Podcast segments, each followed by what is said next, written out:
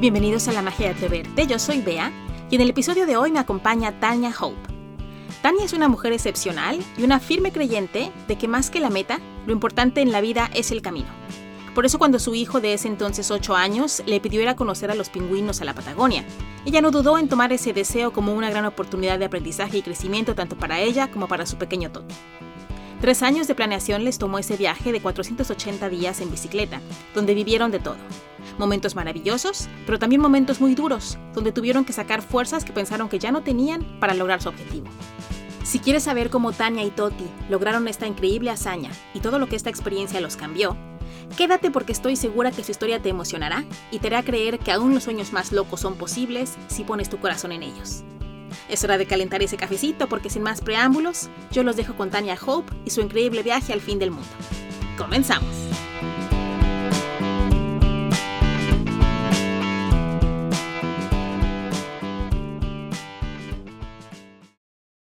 Hola Tania, bienvenida a este espacio. Muchísimas gracias por haberte tomado el tiempo y aceptar haber venido a contarnos tu historia. Muchas gracias a ti, Bea. Yo creo que si a la mayoría de las mamás promedio, nuestro hijo nos dice, ay, me gustaría ir a conocer los pingüinos, quiero ver animales, pues ya te sientes muy buena mamá si lees libros con ellos, los llevas al acuario, ves documentales, pero tú evidentemente no eres una mamá convencional y te dijiste, vamos a ir a conocerlos en persona. ¿Qué fue tu motivación para llegar a literalmente llevarte a tu hijo hasta el fin del mundo y además en una bicicleta? Bueno, todo empezó porque sí, efectivamente mi hijo este, tenía esta ilusión de conocer a los pingüinos, pero nosotros no somos tanto de zoológicos, como que nos gusta ver la naturaleza pues en su hábitat, ¿no? Y bueno, pues entonces él empezó a investigar dónde habían pingüinos, demás, bueno, se dio cuenta que en varias partes, pero que en la Patagonia había, pues había una, una isla, ¿vale? De pingüinos. Entonces me decía que si lo llevaba y, y claro, se juntaron varias cosas. Sobre todo era que yo soy madre soltera, así que necesitaba, bueno, trabajaba muchísimo y sentía que cada vez mi hijo estaba más y más solo, ¿sabes? Estamos él y yo solos en un departamento muy pequeñito y lo veía cada vez como más aislado, porque claro, yo no lo podía sacar a jugar, ni, ni se veía con sus amiguitos, ni demás. O sea, me di cuenta que era como una realidad que estaban viviendo los chicos de su generación, todos metidos en los videojuegos o en el teléfono. ¿De cuántos años tenía este tu hijo? Toti le dices. Ay, Toti, ajá. Eh, en ese momento tenía como ocho años. ¿Vale? Era muy pequeño como para salir de solito a la calle y, bueno, pues lo veía cada vez más metido en el celular, porque no tenemos tele, pero sí me agarraba el teléfono mientras yo trabajaba, yo soy tatuadora, entonces tatuaba en casa para estarlo vigilando. Mm. Y él agarraba mi teléfono y se ponía a ver videos, sobre todo veía videos de youtubers que viajaban, ¿no? Mm. Entonces por eso le entró como esta cosquilla de salir y ver, ¿no? O sea, él quería conocer te digo, fue como que se juntó todo, ¿no? Era como estas ganas mías de mostrarle el mundo, ¿no? O sea, porque yo viví pues con mis hermanos y en un lugar donde podía salir a la calle a jugar hasta muy tarde. Y él no, yo, yo, decía, ay, pobre niño. Y le decía, ¿por qué no bajas a, andar en bici? Y él, no, es que me aburro solo, ¿no? Mm. Entonces, cuando empieza con lo de los pingüinos y descubre que hay en la Patagonia, justo en ese momento unos amigos hacen un viaje en bicicleta desde México hasta Argentina mm. y yo dije, ¿cómo? O sea, ¿cómo se pueden cruzar fronteras en bici? No. Entonces, claro, todo ese año que se tardaron en llegar ellos hasta su destino, pues yo los fui siguiendo y wow, o sea, todo lo que posteaban, yo decía, yo quiero enseñarle eso a mi hijo. Entonces mm. le dije, oye, Tati, ¿qué onda? ¿Lo hacemos en bicicleta? Y mm. me dijo, va, porque claro, los dos nos gusta la bici. Desde que él nació, pura bici, a mm. todos lados, es nuestro medio de transporte, ¿no? pero, pero había sido lejos o ahí como dentro de la ciudad? No, no, no, no, por la ciudad, o sea, ah, solo por la ciudad. Entonces era algo que nos unía, ¿no? Los domingos que cierran las calles en la ciudad, nos íbamos a dar la vuelta, era como nuestra actividad, ¿no? Y lo llevaba a la escuela en bici, lo llevaba al dentista, lo llevaba todo en bicicleta, siempre. Entonces era algo que nos unía y que nos gustaba. Entonces, cuando hacen esto los chicos, le digo, Toti, hagámoslo así. O sea, mira todo lo que podemos conocer, porque no es solo llegar y ver pingüinos y regrésate, sino vamos a conocer toda Latinoamérica, ¿no? Y mi hijo dijo, va, órale. Entonces yo tenía que esperarme un poquito, sobre todo porque mi idea era que él pedaleara. Hay muchas, muchas familias que viajan con niños en bicicleta, ¿vale? Pero la mayoría los arrastran o tienen estas bicis tipo tándem o traen cochecitos como remolque y ahí llevan a los niños, ¿no? Pero muy poquitos viajan los niños pedaleando y cargando su propio peso. Y esa era mm. mi idea, ¿no? Un poquito también, era como una iniciación a la vida, pues no adulta porque todavía le faltaba, ¿no? Pero era como cerrar su niñez con algo que lo iba a preparar para la vida, ¿no? O sea, para mí fueron muchas cosas, ¿no? Digo, aparte personalmente también era importante este viaje para mí, ¿no? Y bueno, pues así nos fuimos a la superaventura sin saber muchas cosas porque realmente nunca habíamos acampado, nunca habíamos hecho viajes así, ¿no? Nuestro pedaleo, te digo, era dar la vuelta a la ciudad, pero nunca habíamos salido ni habíamos pedaleado tantos kilómetros y menos con peso, ¿no? Entonces fue realmente una aventura. Sí. Desde el día uno. No, bueno, total. Yo hablé hace poquito con Bea de Verde por Dentro, que vive en una furgoneta, y eso ya se me hacía así como súper impresionante, pero haberlo hecho en bici se me hace todavía más porque es con tu propia fuerza física, bueno, y mental, me imagino que la parte mental juega un papel importante. Oye, Tania, ¿y cuáles fueron los preparativos para hacer el viaje? O sea, ¿se prepararon físicamente? También eh, las cuestiones de logística, me imagino que tomó un montón de tiempo hacer eso. Bueno, sí, más o menos tardamos tres años en, salir, ¿no? Yo quería que Toti terminara la primaria, al menos, o sea, en el cambio a la secundaria, para que tuviera 12 años y tuviera pues más fuerza, ¿no? Para realizar el viaje. En ese inter, pues me puse en contacto con médicos del deporte porque me preocupaba un poco que justo en su desarrollo pudiera afectarle este esfuerzo, ¿no? Porque eran muchísimos kilómetros. Yo había calculado que nos tardaríamos dos años, ¿vale? Entonces, lo que más me preocupaba es que él estuviera bien.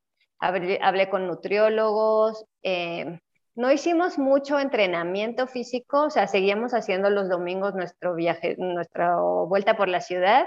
Hicimos un viaje nada más largo antes de salir, porque quería yo saber cómo rayos se hacía, ¿no? Entonces, Aquí, hay, aquí en la ciudad hay un grupo de cicloviajeros, que somos los que viajamos en bicicleta, que organizaban viajes, salidas. Mm. Entonces, cuando los conocí, nos invitaron pues para probar. Y nos fuimos con ellos, fueron, no sé, creo que 120 kilómetros. Tardamos 10 horas, quería morir y llevaba nada de peso, solo mi tienda de campaña y los dos sleepings, era todo. Y me moría, te lo juro. Y, bueno, cuando llegamos por fin al lugar que íbamos a Tepoztlán, cuando llegamos a Tepos, este, le digo a Toti, oye, ¿crees que aguantemos? Y me dice, sí, obvio, obvio. Y le digo, bueno, sí, en realidad, pues nosotros no vamos a ir con un grupo experto, nosotros vamos a ir solos y nos, cuando nos cansemos, ahí paramos, o sea, no... Ah, claro, con ellos tenías que llevarles el paso, ¿no? Claro, sí. Mm. Entonces fue, fue duro, fue duro, pero también nos sirvió como para darnos cuenta cómo hacían, cómo resolvían, si agarraban autopistas, si agarraban carreteras secundarias y demás, un poco para vivir, ¿no? Experiencia. Por ejemplo, a mí no me gustó pedalear por, por autopista, era horrible, ¿sabes? Los coches pasan mm. súper rápido, mucho camión, tráiler, y yo histérica. Y, porque luego no hay tanta cultura vial, ¿no? De los automovilistas de dejar el espacio, de tratar de cuidarte, cambiarse de carril. Correcto, correcto. y sobre todo la velocidad y bueno, pues aunque yo iba siempre atrás de mi hijo, pero pues nunca sabes qué puede pasar, ¿no? O sea, puede un auto salirse de la carretera y te lleva, ¿no? Entonces, ahí tomamos la decisión de agarrar carreteras secundarias donde hay menos autos o donde está más mala la carretera para que los coches vayan un poquito más despacio y bueno. Ah, te, protejas. No, se me había ocurrido eso. Y no sé si también así como los que hacen que viajan en furgoneta, hay como redes, no sé si apps o grupos en donde te van como dando tips de dónde, dónde dormir, dónde descansar o este lugar es peligroso. ¿Todo eso contactaste antes de salir? Eh, sí, justamente, bueno, es que pasó una desgracia Mm, unos meses antes de que yo saliera, eh, mataron a dos personas, a dos cicloviajeros, un alemán y a un polaco en Chiapas, ¿vale? A raíz de eso, eh, se armó una red que se llama Red de Apoyo Cicloviajero. Mm. Entonces, toda la gente que viaja en bici, porque uno cree que es el único loco que viaja en bici, no, no, no, hay muchísima gente que viaja en bicicleta. Mm. Entonces, se armó una red súper bonita. Entonces, hay un WhatsApp y ellos te van monitoreando. O sea, tú, le, tú les dices, yo voy a ir de aquí a Guatemala, ¿no? Y voy a tomar esta ruta, entonces ellos cada semana te marcan para ver si estás, o sea, para saber dónde estás. Y ah. entonces si no te localizan en esa semana, entonces empiezan tu búsqueda, ¿no? Digo, se oye un poco extremo, pero la verdad es que nos daba, a mí me daba, me daba muchísima paz saber que nos estaban cuidando, ¿sabes? Que había. Y además de eso, pues tú escribías en el chat y decías, oigan, mañana llego a tal ciudad, hay alguien que nos pueda recibir y la verdad es que había muchísima gente recibiendo. Entonces eso también se hizo muy bonito y nos facilitó porque sobre todo el inicio yo tenía mucho miedo de acampar sola. Claro. ¿Sabes? no, aparte de que no, ni siquiera sabía armar la tienda de campaña, o sea, fue todo un rollo que lo fui aprendiendo en el camino. Este, pero sobre todo eso me daba miedo. Las pocas veces que acampamos aquí en México, no dormía, o sea, toda la noche me la pasaba alerta, ¿no? Ya un ruido y ya pensaba que nos iban a robar las bicicletas, ¿sabes? Como esas mm. cosas. Entonces, sí nos facilitó muchísimo que en varias ciudades o varios puntos había gente que nos recibiera. ¿Acampaban en, así como al lado de la carretera, en tierra de nadie, o cómo, haces eso? Eh, dependía mucho el lugar. O sea, por ejemplo, si llegábamos a una ciudad, pues nos alojábamos, buscábamos bomberos, iglesias, Cruz Roja, escuelas, ¿vale? Ah. Esos cuatro lugares eh, generalmente te apoyan. Te dan un mm. espacio en su estacionamiento o algo que está cerrado y que sabes que puedes descansar, ¿vale? También hay aplicaciones, dos, hay dos aplicaciones que es Warm Shower y Coach Surfing. Ah, Las dos también reciben gente. Entonces, bueno, con todo lo que tenía, toda la información, más amigos, que también tenía muchos amigos en varios lados, pues mm. fui armando la red y la verdad es que prácticamente acampamos más ya en el sur de Chile, que ya era casi al terminar, ¿no? Porque es una zona muy despoblada y entonces ahí sí podías acampar. No, nunca acampábamos cerca de la carretera por dos razones. Una, porque pues te expones a que un coche pueda salirse y te pueda atropellar. Y la otra, pues porque estás muy visible y entonces pues alguien se para en el auto y te puede robar o yo qué sé. Entonces siempre nos metíamos un poquito al interior, atrás de unos arbolitos o buscábamos generalmente algún río o algo para tener agua para lavar los dientes, las ollas y demás. Este, pero sí, generalmente dormíamos en eso con bomberos. Bomberos mm. era lo que más. Oye, yo creo que es otra cosa que aprendió también mucho eh, Toti, y bueno, y tú comprobaste, ¿no? La generosidad y la bondad de la gente que se solidariza contigo y que dice, si hay un montón de gente buena, en las noticias vemos normalmente solo lo malo, y entonces sí te crea mucha paranoia pero cuando sales al mundo en realidad te das cuenta que hay mucha gente buena. Yo creo que eso fue bien importante de las cosas que seguro entre muchas que aprendió Toti, ¿no? Sí, yo creo que fue de, hecho lo más importante. O sea, este viaje no hubiera sido posible sin toda la gente que nos ayudó. O sea, porque, mira, nosotros salimos con mil dólares de ahorro. Fue todo lo que pude ahorrar.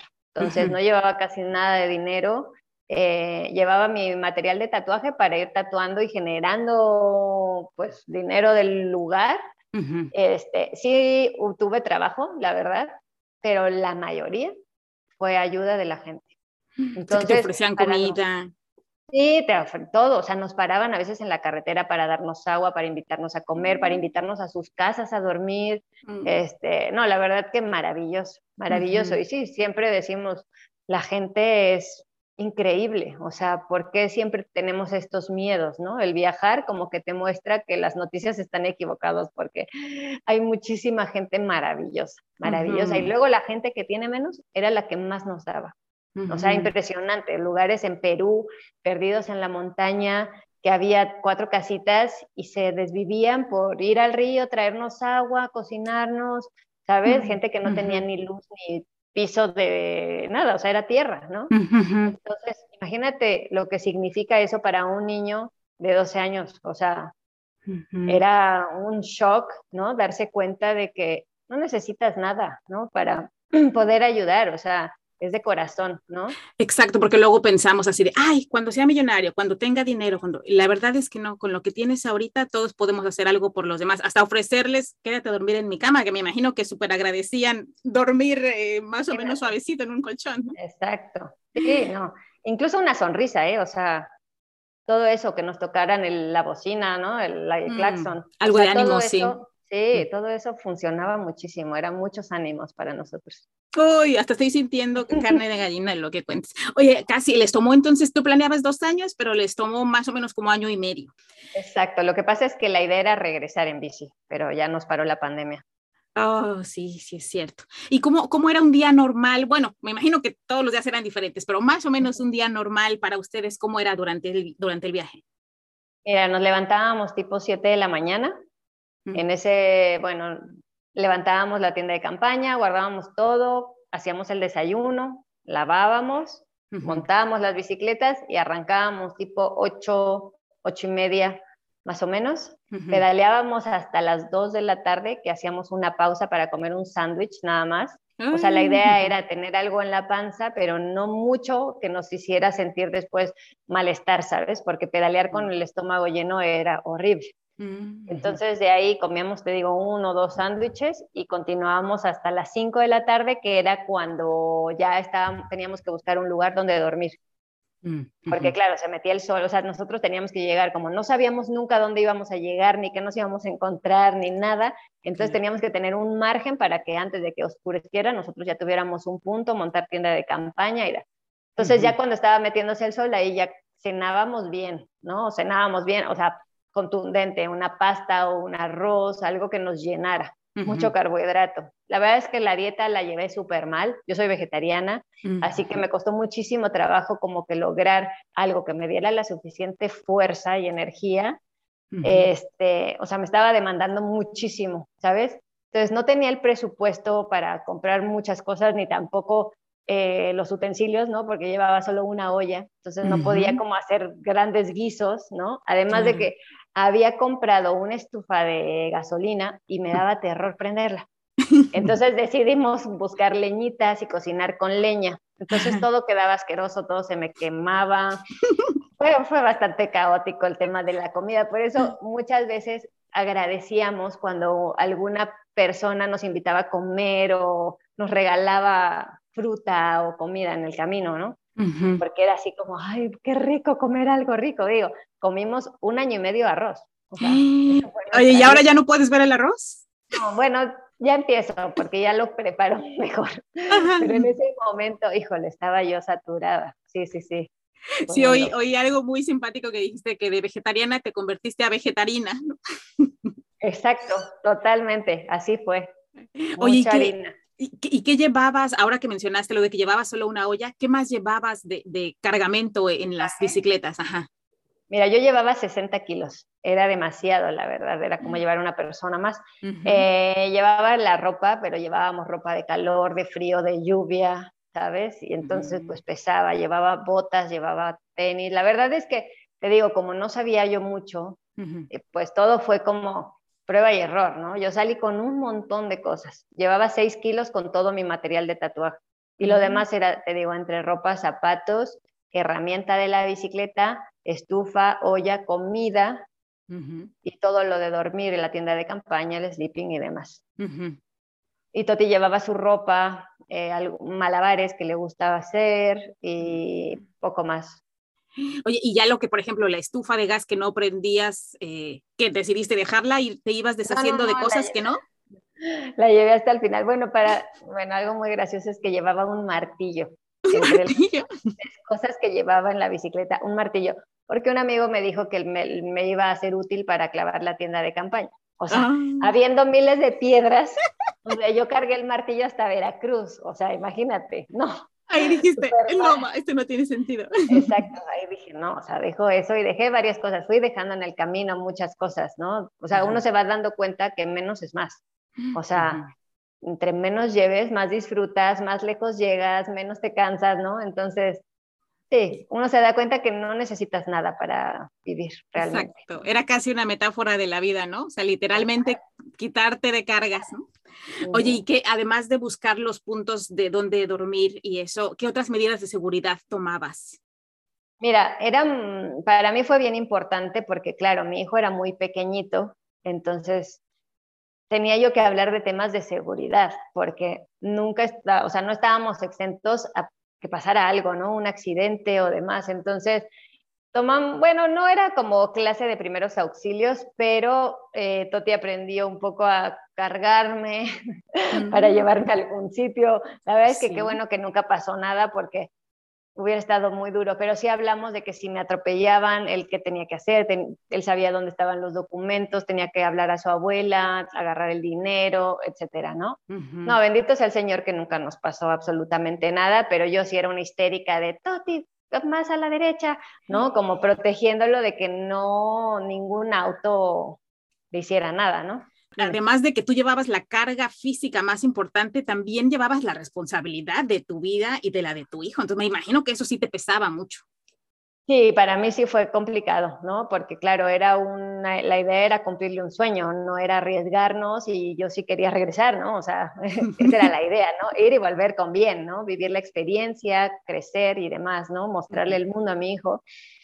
Pero claro, sí nos estábamos jugando muchas cosas, sobre todo pues cuando íbamos en carreteras, ¿no? Más transitadas, pero generalmente íbamos por las montañas donde no pasaba nadie, ¿no? Entonces, no, eh, fue como saliendo de México ya cambió. Digo, hubieron ciudades, o sea, países donde sí estuvo como rudo el tema de la manejada, ¿no?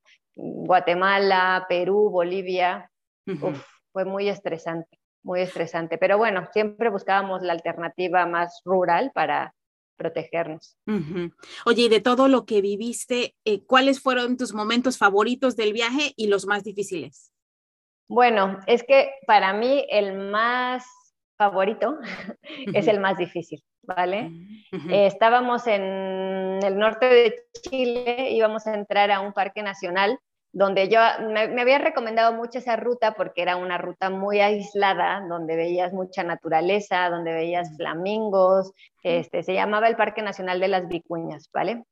Entonces decían que era un paraíso. Entonces yo dije, yo quiero ir ahí, o sea, teníamos que ir a todo, todo lo que nos gustaba, ¿no?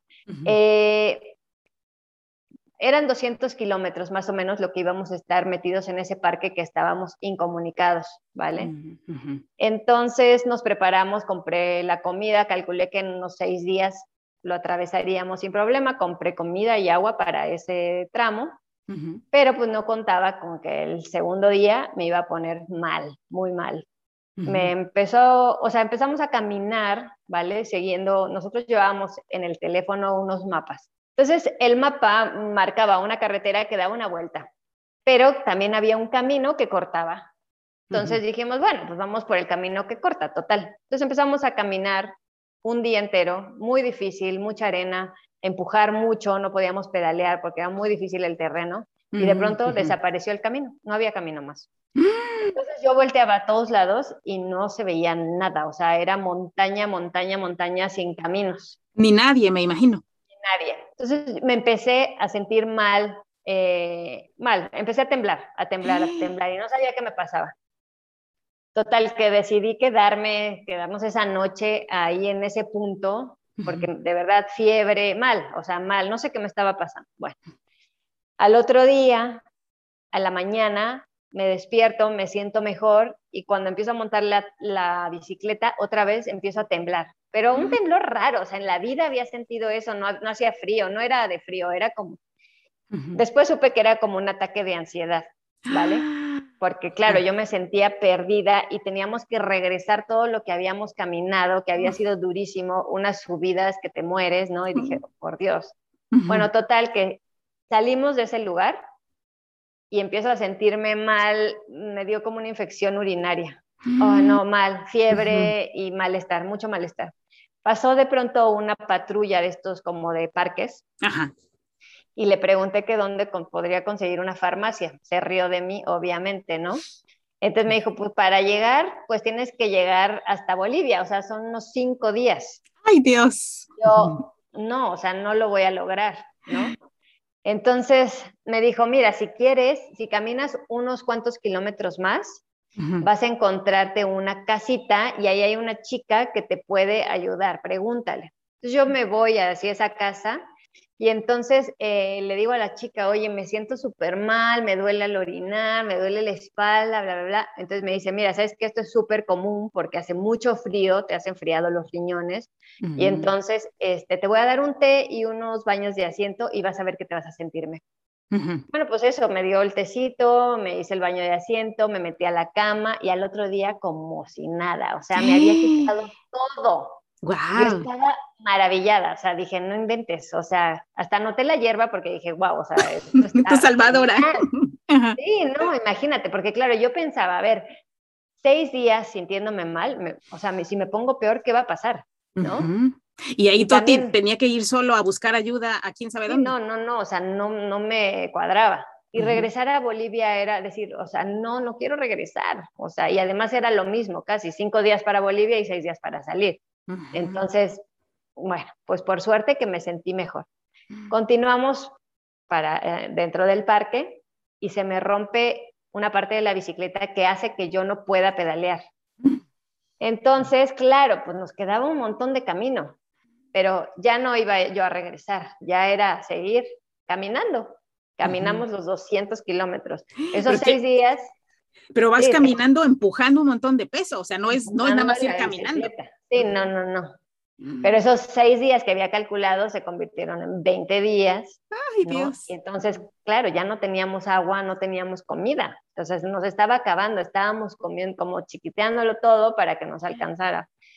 Total que por las magias de la vida aparece un jeep, ¿no? Unos alemanes y les pedimos que si nos regalan agua, ¿no? Porque ellos iban en auto, claro, nos regalan un montón de agua y dije, bueno, buenísimo, ya con agua, teniendo agua, lo vamos a lograr, ¿no? ¿Y por qué no les dieron ride o algo? Es que no podían, venían full de cosas en el jeep ah, y nosotros traíamos dos bicicletones cargados de todo, ¿no? Ah, claro, claro. Entonces, este, nada, al otro día o a los dos días nos encontramos a unos chilenos que también les pedimos agua y nos preguntaron, oigan, ¿y no quieren algo de comer? nosotros, ay, sí. Y entonces nos sacaron, bueno, ese día fue el que más rico comimos porque sacaron chocolates, aguacate, este, un montón de verduritas. Eh, no, no, no, estuvo así, maravilloso. O sea, un lujo para ustedes. ángeles, sí. O sea, imagínate venir comiendo, ya llevábamos ahí como, no sé, eh, unos seis meses o así, y de pronto comer delicioso cuando vienes de estarla pasando realmente mal, porque estábamos además a 5.000 metros de altura, con un, eh, ¿sabes? Con muchísimo frío en las noches, poco aire, no podíamos respirar bien, este, porque claro, es muchísimo esfuerzo. Entonces fue así maravilloso. Y ya de ahí, pues salimos al Salar de Uyuni, o sea, era un camino que nos sacaba al Salar de Uyuni en Bolivia, y ahí me encuentro a un amigo que así súper loco, que va de mecánico con un grupo, un mecánico de bici, va con un grupo, y, le y le digo, es que se me ha roto esta pieza, y me dice, no te lo vas a creer, pero la tengo. ¿Qué? no, así que en medio de la nada, en el Salar de Uyuni, me cambió mi pieza y pude salir pedaleando del lugar. Bueno, si eso no es una diosidencia, no sé qué es. ¿Qué tal? O sea, que dices, ¿cómo puede ser? O sea, siempre nos sentimos cuidados, o sea, siempre cuando estábamos como al límite de nuestra, nuestras posibilidades, pasaba la magia, siempre. O sea, mm. hambre, aparecía la comida, sed, aparecía el agua, ¿no? La pieza, este, el hospedaje, siempre, siempre, todo el camino fueron magias, todos los días, ¿no? Yo luego me ah. ponía a pensar, seguramente que en la vida diaria pasan estas cosas, pero estamos tan metidos en las rutinas, en el estrés, que no nos damos cuenta, pero están ahí están ahí, estoy segura, ¿no? Entonces como que yo estaba súper perceptiva de todas esas cosas, ¿no? Y es que nos pasaba todo el tiempo, ¿no? O decía, oye, no, y necesitamos, no sé, lo que sea, o, ay, qué rico, se me antojaría un agua de X, te juro, o sea, no pasaban ni 10 minutos y aparecía la persona con el agua de lo que yo había dicho. decía, Tati, no manches, o sea, tengo una conexión muy cañona, o sea, magia. Un poder de manifestación. Ah, sí, como eso de pide y se te dará, así. O sea, yo no lo creía todo el camino. Oye, y otra cosa muy linda cuando, cuando vi un pedacito de tu historia y luego vi cómo te llamabas, Tania Hope, que tú tienes hope, es esperanza en español. Entonces tú tienes la esperanza desde, desde tu nacimiento y busqué, hasta busqué la definición de diccionario de esperanza y decía, confianza de lograr una cosa o de que se realice algo que se desea.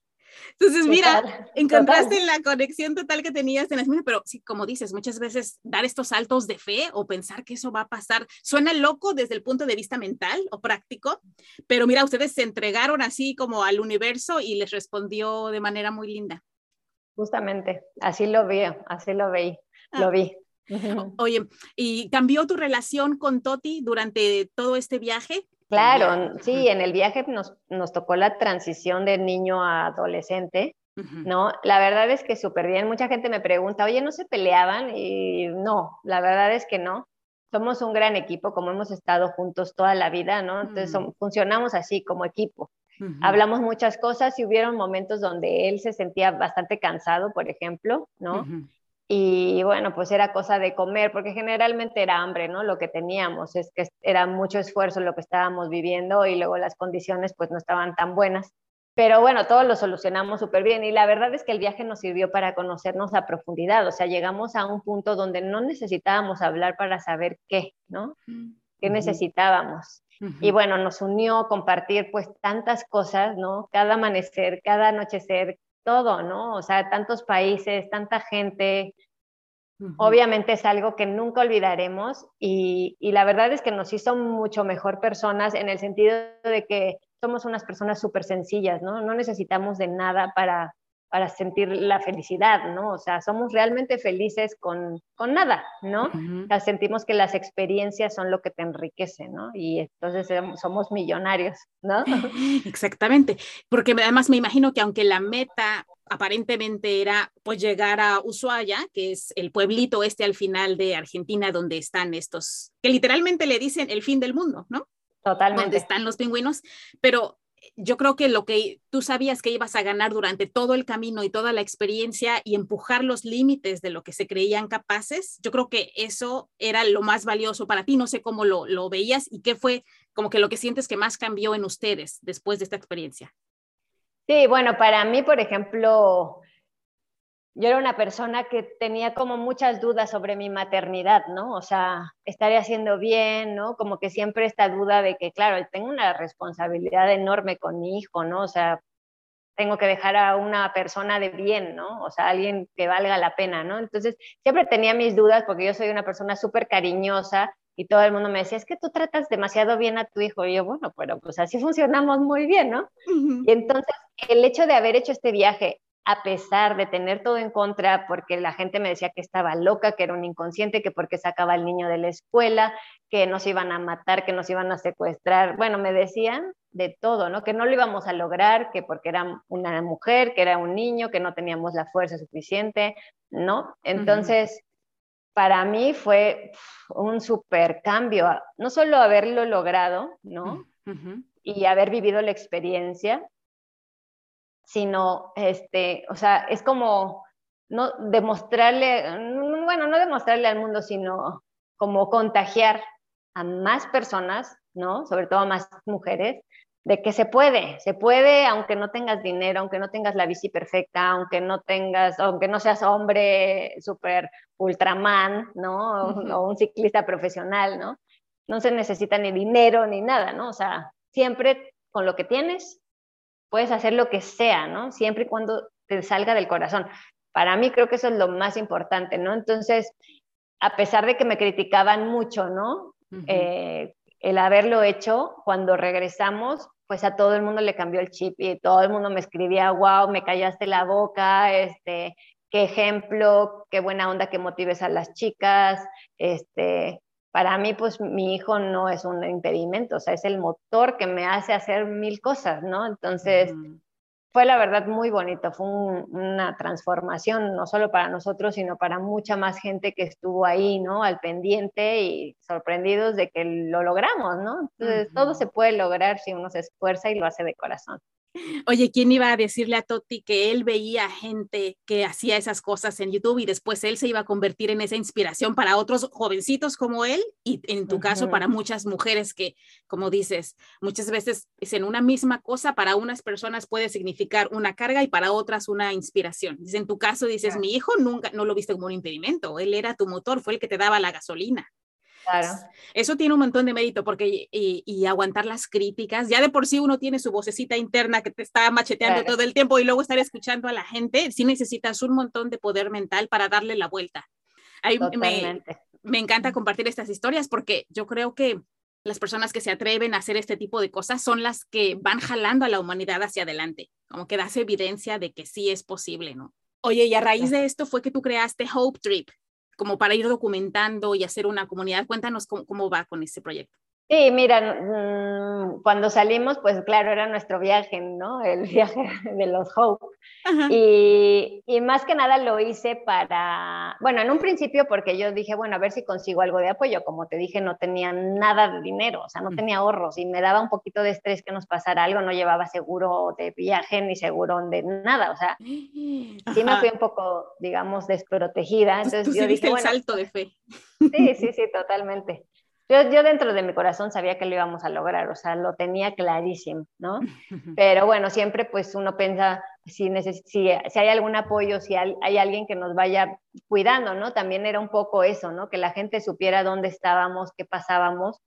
y, y, claro, era ir formando una familia. La verdad es que, bueno, inicié como pensando en mi familia y mis amigos, ¿no? Y nunca me imaginé que fuéramos a llegar a tanto, ¿no? De pronto es que la gente me escribía y me decía, es que ya quiero que sea mañana para saber qué va a pasar, ¿o no?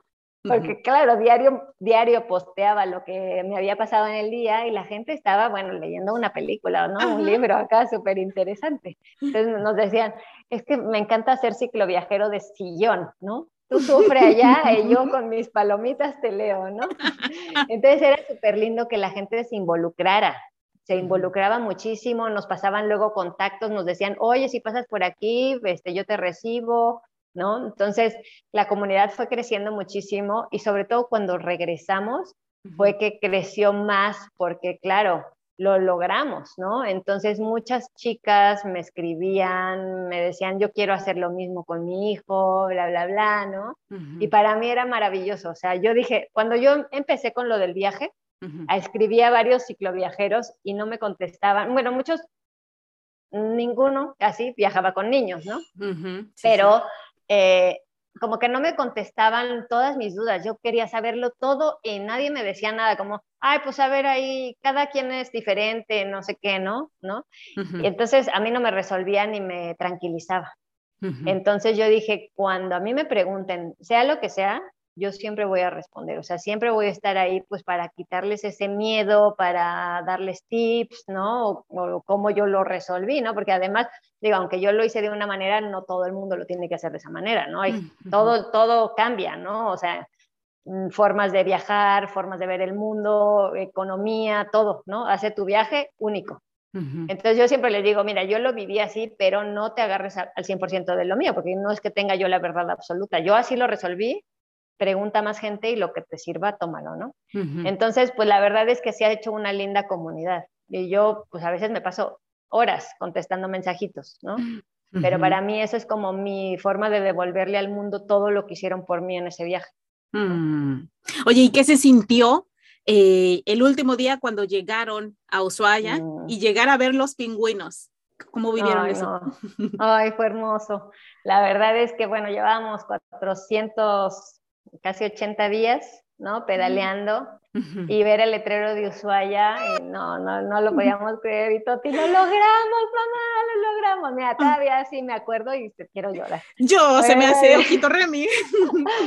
Sí, fue hermoso, la verdad, nos abrazamos, lloramos mucho, le digo, Toti, lo logramos, o sea, nadie creía y lo logramos. No, fue increíble, la verdad. Digo, también había como una sensación de tristeza porque a mí me encantó, ¿no? Me encantó esa vida nómada, quería yo seguir toda mi vida pedaleando, pero claro, ya habíamos entrado en pandemia y bueno, de suerte que pudimos llegar al final, ver a los pingüinos, porque también eso fue un tema, porque claro, llegamos sin un peso, nada, nada de dinero. Y era bastante caro ir a verlos. O sea, ¿era muy caro entrar a ver los pingüinos?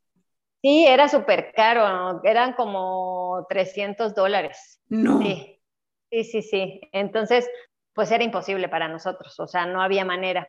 Entonces, pues yo le hablé a mi madre y le dije, mamá, mira, este, no voy a poder llevar a Toti a, ver a los pingüinos. La verdad es que el viaje ha sido maravilloso, ha sido una gran experiencia. Toti ya había crecido también y en algún momento ya los pingüinos pasaron a segundo término, porque la verdad es que viviendo las experiencias que estábamos viviendo, o sea, estábamos más que extasiados, ¿no? Entonces eh, le dije, mamá, no creo que lo pueda llevar, o sea, no tengo un peso. Y me dijo, no, vas a haber hecho pedalear ese niño 480 días y no lo vas a llevar, o sea, a ver cómo le haces. O sea, pobre chamaco. Bueno, pues nada, entonces Toti hizo una historia y te juro que en media hora teníamos no solo el dinero del tour, sino un poco más. Así que fuimos a ver los pingüinos. ¿Una historia en Instagram? Ajá. Y les, les depositan a través de... Sí, no, la gente súper linda nos mandó dinero y fuimos a ver a los pingüinos y a cenar como reyes. Sí, no, fue increíble. Oye, eh, ahorita que mencionas que, pues que ya habían pasado como muchas cosas en el viaje, antes de llegar ahí, ¿alguna vez tuvieron la idea de regresarse, de no, ya esto está muy difícil? Sí, sí, cada uno tuvo su momento. A mí me pasó en Perú, que íbamos a ver unas cataratas, que según las segundas cataratas más altas de, Latinoamérica.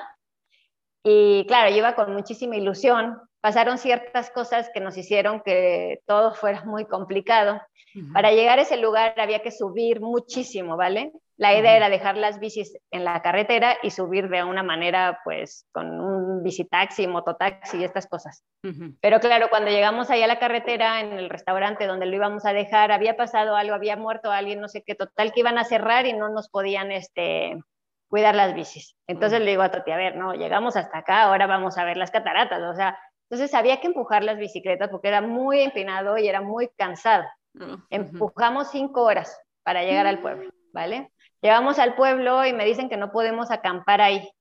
Yo tenía súper poquito dinero, así que, bueno, pues hablando con un chico de un hotel que si nos podía recibir, nos recibieron, no nos querían recibir porque no tenía tanto dinero. Se cuenta que yo tenía, por poner un precio, no, 100 pesos, ¿vale?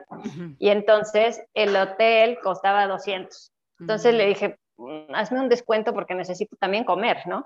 Entonces nos cobró 80 y luego fui a comer con los 20 pesos, bueno, para que Toti comiera algo, yo no comí, ¿vale? Entonces Toti comió y nos fuimos, eh, ah, bueno, y, me dice la chica del restaurante que la entrada a ver las cataratas cuesta 50 pesos. Y yo, ¿cómo? Le digo, no tengo. Y me dice, pero si te vas a las 7 de la mañana, antes de las 7 que se pone la gente en la taquilla, pues tú puedes entrar. Entonces me dice, si te levantas a las 5 de la mañana, entras perfecto. Claro, eran las 11 de la noche, estábamos fundidos de haber empujado la bicicleta tanto tiempo, ¿no? Y entonces, bueno, pues nada, empezamos, eh, bueno, dormimos y a las 5 de la mañana, pues nos despertamos y había que caminar como dos kilómetros. No, cuando llegué era un hilito de agua. ¡No! Depresión terrible. Ese día dije, no, ya la chingada, me sentía súper mal porque claro, estaba comiendo yo muy mal, ¿no? Ya me sentía yo mal físicamente, entonces era el malestar, el cansancio y pues la depresión de que yo había soñado con una super mega catarata, ¿no? Y al final no. Entonces ese fue mi momento de crisis que dije, ya no quiero. Y a Toti le pasó en Chile. En Chile estaba ya muy cansado y me dijo, ya no puedo más, pero claro, veníamos con el tiempo encima porque se venía el invierno y teníamos que llegar antes de que empezaran las nevadas. Entonces no había descanso, todos los días pedaleábamos y eso ya nos tenía muy cansados. Entonces él me dijo, no, ya, ya, no quiero más. Y bueno, pues después de comer bien, después de comer bien, pues se le pasó y logramos, este, bueno, continuar, ¿no? Y al final, te digo, ya faltaba tan poquito tan poquito, o sea, nos faltaban como dos mil kilómetros, ya decíamos, ya, o sea, ya estamos a nada, ya no, nos, no podemos tirar la toalla ahora. Exacto, sí, ya, qué, coraje regresarte ya estando a, a tan poquito. No, no, era posible. Oye, ¿y, qué, ¿y cómo le hacían? ¿Quién motivaba a quién eh, en esos momentos? O, hablabas con tu familia? ¿Qué, es lo que te levantaba en esos días donde Pues como te decía, las redes para mí fueron muy importantes y la gente que, te digo, nos tocaban bocina, nos, siempre nos echaban como mucho ánimo, ¿no? Y nos motivábamos, generalmente Toti me motivaba más a mí, ¿no? Porque Toti tenía muchísima energía y yo iba muriéndome, muriéndome. Aparte, no sabía yo pedalear para, para, para decirte algo. O sea, yo pensaba que si ponía la bicicleta suavecita, pues no me iba a cansar tanto, pero claro, estaba haciendo un cardio terrible y no avanzaba nada. Entonces me cansaba mucho, siempre iba muy, muy atrás. Digo, además de que llevaba bastante peso, ¿no? Entonces, este, Toti me, motivaba muchísimo, siempre me decía, mamá, ¿quieres que te empuje? Mamá, te canto, mamá, te cuento un chiste. No, ah. súper lindo, la verdad es que hicimos un buen equipo.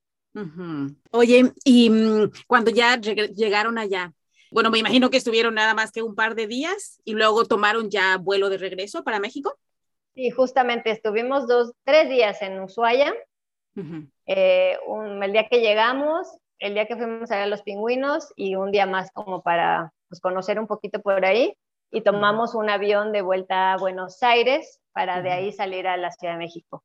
¿Y te regresaste las bicis o esos ya se quedaron allá? Se quedaron allá porque pues mi idea era regresar. Yo dije, esto va a durar dos meses y regreso y termino, claro, porque yo quería terminar. Mi idea era hacer Brasil sobre todo, que era así como mi sueño. Y pues aquí seguimos.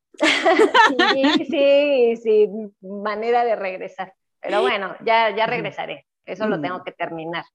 Oye, ¿y cómo fue tu reincorporación como a, tu vida después de casi dos años de estar nómada, regresar a Ciudad de México a, digamos que a la vida sedentaria?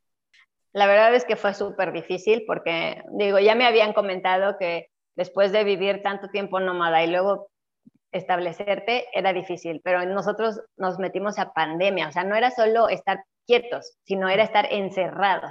Para mí fue muy fuerte, muy fuerte. Para Toti fue maravilloso porque él estaba agotado y lo único que quería era dormir y comer, ¿no? Pero yo, claro, quería salir, quería moverme, quería hacer cosas, ¿no? Estaba como ya tan acostumbrada a ver tantas cosas cada día tan diferentes, ¿no? que necesitaba esa parte. Pero bueno, mira, también me sirvió un poco para analizar, para asimilar todas las experiencias, ¿no? Aterrizar tantas cosas y fue muy bonito porque, pues claro, estaba yo con mi madre y le contaba todas las historias y mi mamá mm. flipaba, ¿no? Estaba súper feliz. Estuvo lindo, la verdad. O sea, fue difícil, pero bien. Y Toti entró a la escuela, hizo la secundaria abierta, se aventó los tres años en uno para el poder entrar con sus compañeros a la escuela ya cuando se quitó lo de, cuando empezó a ser presencial, él entró con sus compañeros normal. Y la verdad es, es un chico con un súper promedio, o sea, no, no, no tiene problema para nada. Y él me decía, mamá, ¿cómo puede ser que yo me fui dos años y tengo mejores calificaciones que mis amigos que estuvieron viniendo a la escuela todo el tiempo, ¿no? Ay, estos siguen igual aquí. Sí, sí, sí, o sea, ahí como que se empezó a dar cuenta de que sí, el viaje lo había cambiado, ¿no? Él me decía, es que yo voy a la escuela porque quiero aprender, o sea, me interesa, me interesa aprender y mis amigos van porque sus papás los obligan, ¿no? Sí, yo creo que eso también fue muy, muy importante, que tú les regalaste una perspectiva de vida totalmente diferente y que muy poca gente tiene el privilegio de conocer, ¿no? O sea, de ver el mundo, no sé, como desde las entrañas, no sé, de verdad como que irse a la parte más profunda del ser humano y poder empujar eh, todo lo que él se creía capaz y ver todo, pues sí, yo creo que maduró muchísimo, porque si uno como adulto, me imagino que pues un montón de cosas muy fuertes que tienes que vivir y que vas aprendiendo y vas creciendo, él además en su desarrollo, este, pues de niño a, joven, pues me imagino que sí fue para él muy, muy impresionante, fue un mega salto, regresó seguramente otro. Sí, totalmente, o sea, sí, al principio cuando llegamos, claro, los amiguitos hablaban de los videojuegos, del nuevo videojuego que había salido, ¿no? Y Toti hablaba de planes de que él quería, eh, estaba, en ese momento quería construir, ah, bueno, fabricar equipo de cicloviaje, ¿no? Quería mm. armar unas maletas y había planeado todo lo que quería hacer, las modificaciones para lo que, eh, las necesidades que había tenido quería hacer una casa ciclista para recibir gente, estaba como muy conectado con el viaje, ¿no? Entonces, él pensaba en su futuro, en qué iba a trabajar, qué iba a estudiar para ayudar a los demás, ¿no? Y él me decía, es que no, pues nada que ver con mis amigos, o sea, como que ya cambié muchísimo. Sí, sí, su nivel de conciencia ya estaba en otro lado. Ya estaba en otra cosa, sí, total. ¿Y cómo son los planes ahora? O sea, Toti ya está en la preparatoria, ¿tú sigues en tu trabajo de tatuadora? Sí, bueno, ahora estoy tatuando menos. La verdad es que mi tirada es hacer viajes, viajes en bicicleta, tanto yo como hacer como grupos, ¿vale? Y, mostrarle al mundo que se puede viajar en bici y que son experiencias increíbles. Esa es como mi, mi idea. Por otro lado, pues Toti está, Toti está fichado, digamos, en un equipo de bicicleta de montaña mm, y ahora está pues a nivel ya más profesional, está compitiendo, tiene ahora el segundo lugar nacional, o sea, está muy metido en eso y él como que es su, su tirada, ¿no? Ahora, dedicarse a eso profesionalmente. Y bien, vamos bien, la verdad es que estamos contentos. Oye, y tu proyecto tú sigues compartiendo en redes sociales y sigues eh, apoyando a todos los cicloviajeros, ¿verdad? ¿Dónde es donde te pueden ver todo lo que tú haces y, todo eh, ese tipo de información? Pues tengo página tanto de Instagram como Facebook y estoy ahí como hopetrip.mx. y en nada, ahí voy compartiendo cosas, estoy haciendo viajecitos también, ya no largos, pero porque Toti ya no quiere, así que ya voy sola, una semana, dos semanas, un mes y demás. Voy y vengo. Y la verdad eso me nutre a mí muchísimo, me hace muy feliz, calmo mis ansias de salir, ¿no? y, y bien, puedo organizarme todo. Y es que qué importante también que uno, hay veces que estamos como enrolados en esto de que todo lo que hacemos tiene que ser productivo a nivel monetario. Y no, o sea, mucho, mucho de tu día debería ser llenar tu corazón, porque eso es lo que te va como recargando la batería, ¿no? Para que tú puedas seguir en la vida, pues siendo una persona más feliz, más plena y tienes muchas más energías para hacer todos los demás proyectos que quieras. Exactamente. Sí, creo que eso es básico. Oye, Tania, este podcast se llama La magia de atreverte. Y tu historia, pues, es una clara muestra de que todo se puede lograr, aún los sueños más locos, aún contra todo pronóstico.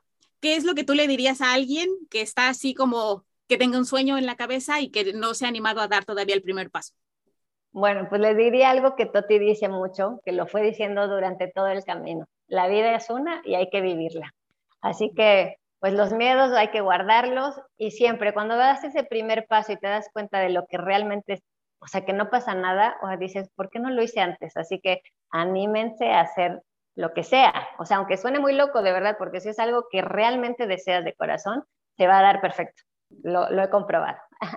Ay, pues muchas, muchas gracias por habernos contado tu historia. Eh, la verdad es que sí es de esas cosas que te dejan con el corazón llenito porque dices, todo es posible, o sea, una mamá con su niño en bicicleta sin presupuesto y lo lograron y además eso ha enriquecido su vida muchísimo. Te agradezco mucho que sigas inspirando que lo sigas compartiendo y pues donde yo esté siempre van a tener una casa y ahora ya hasta quiero yo ofrecer a los cicloviajeros eh, comida y casa y añadirte a esta red porque pues sí es muy importante también apoyar a la gente que lo está haciendo. Totalmente. Muchísimas gracias a ti por invitarme. Un gusto. Ah, gracias a ti, Tania. Un abrazo y abrazo para, para Toti y ojalá algún día podamos conocernos y abrazarnos en persona. Espero que sí. ¿eh? Te mando besitos. Gracias. Gracias a ti.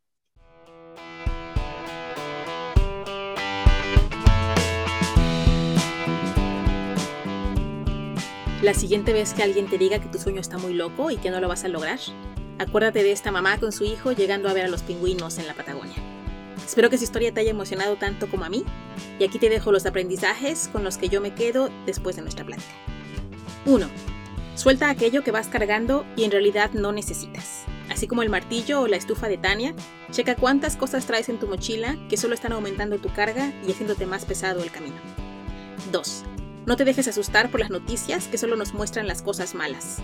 El mundo está lleno de personas buenas que están dispuestas a ayudarte aún sin conocerte.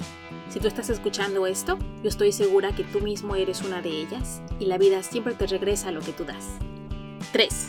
No esperes a tener mucho para ser generoso con los demás. Hasta una sonrisa o una seña de aliento con la mano pueden mejorar el día de alguien. Sé generoso siempre que tengas la oportunidad. 4. Eres más capaz de lo que crees especialmente cuando aquello que quieres incendia tu corazón. Empuja tus límites y te sorprenderás de todo lo que puedes lograr si estás impulsado por las cosas que llenan tu alma. Y 5. La vida es una y hay que vivirla. Anímate a hacer eso que te pide tu corazón, porque si es algo que realmente deseas, las cosas se van a ir alineando. Esto fue todo por el podcast de hoy. Muchas gracias por habernos acompañado hasta el final. Si te gustó y crees que alguien que conozcas le puede inspirar alguna de estas historias, te agradecería mucho que se la compartieras para que este proyecto siga creciendo. Igualmente si escuchas esto en Spotify, me ayudaría mucho si le das 5 estrellas o escribes un review si es que lo escuchas en Apple Podcast. También puedes darle clic a la campanita de seguir para que te avise cada semana que haya un nuevo episodio. Te invito también a unirte al grupo de Facebook llamado La Magia de Atreverte, donde podemos estar más en contacto y compartir más historias y reflexiones que nos ayuden a todos a crecer. Esto es todo por el día de hoy, espero que tengas un gran día y nos vemos la siguiente semana.